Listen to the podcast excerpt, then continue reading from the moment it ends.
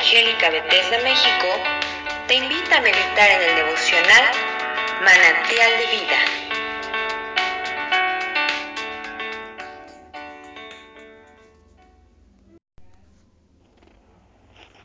Buenos días hermanos, es un gusto saludarles esta mañana de sábado. El día de hoy vamos a leer, vamos a escuchar el capítulo número 6 del libro de Cantares y a reflexionar un poco en lo que este eh, capítulo menciona. Se titula así, Mutuo encanto del esposo y de la esposa. ¿A dónde se ha ido tu amado, oh la más hermosa de todas las mujeres? ¿A dónde se apartó tu amado? ¿Y lo buscaremos contigo? Mi amado descendió a su huerto, a las eras de las especias, para apacentar en los huertos y para recoger los lirios. Yo soy de mi amado y mi amado es mío. Él apacienta entre los lirios. Hermosa eres tú, oh amiga mía, como Tirsa, de desear, como Jerusalén, imponente como ejércitos en orden. Aparta tus ojos de delante de mí, porque ellos me vencieron. Tu cabello es como manada de cabras que se recuestan en las laderas de Galad. Tus dientes como manadas de ovejas que suben del lavadero, todas con crías gemelas, y estéril no hay entre ellas. Como cachos de granada son tus mejillas detrás de tu velo. Sesenta son las reinas y ochenta las concubinas, y las doncellas sin número, mas una es la paloma mía, la perfecta mía, es la única de su madre, la escogida de la que le dio a luz la vieron las doncellas y la llamaron bienaventurada, las reinas y las concubinas y la alabaron. ¿Quién es esta que se muestra como el alba, hermosa como la luna, esclarecida como el sol, imponente como ejércitos en orden?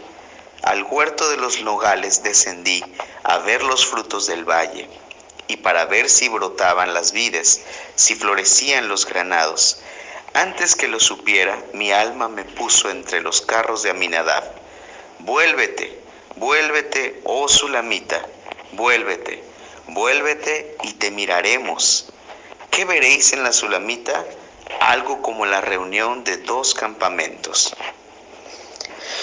Muy bien, hermanos, pues eh, todo el libro de Cantares, de acuerdo a lo que hemos estado escuchando, nos hace una alusión y una referencia primeramente al género poético dentro de los libros de la Biblia y número dos, a la relación y a la comunicación de dos amados, de dos enamorados, ¿verdad? Un hombre que se dirige a su amada y una mujer que se dirige a su amado de tantas maneras, con tantos simbolismos.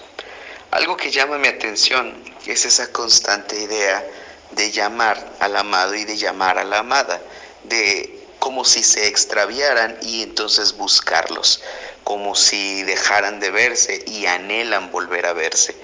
Y es inevitable para mí pensar en esta idea del enamoramiento de ellos, pero no solamente cómo se expresan de ellos mismos como lo máximo, ¿no? Y hacen sus alusiones o referencias a, los contextos de aquel tiempo, eh, como el, decir que es imponente como un ejército, ¿no? Pero independientemente de estas eh, maneras de, de verse y de describirse y de describir su amor y su relación, hay algo que destaca constantemente en mi mente. Y es la idea de que la, la manera en la cual se manifiesta o se expresa en la palabra la relación que Cristo tiene con su iglesia, es la relación del matrimonio.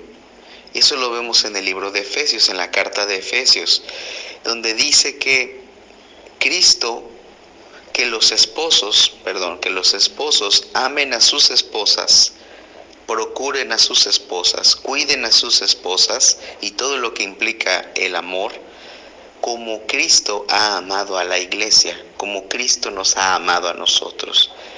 Entonces, deja ver que la manera en la cual el Señor busca, Cristo busca relacionarse con la iglesia, es con una entrega total, con un amor total, con un constante pensar.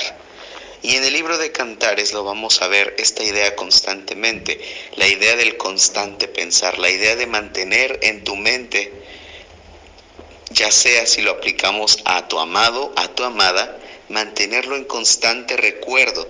Obviamente no solamente con la idea de recordarlo y ya, sino de recordar y hacer que la vida valga la pena. Sino también podemos tomar el libro de Cantares como una referencia de la manera en la cual Cristo se expresa de su iglesia, de la manera en la cual lo anhela, la desea, em, de la manera en la cual la cuida, la procura y está en su constante pensar. Es definitivamente un libro muy hermoso de tratar de interpretar y, las alusiones que hay respecto aplicables al matrimonio, claro, al matrimonio, pero también aplicables en cuanto a la forma en la cual Cristo se refiere a su iglesia y nos y anhela a su iglesia y nos ama y nosotros somos su iglesia. Hermanos, pues que tengan un bendecido fin de semana. Les mandamos un abrazo desde Sonora. Dios les bendiga. Si este devocional es de bendición para tu vida, compártelo con otros.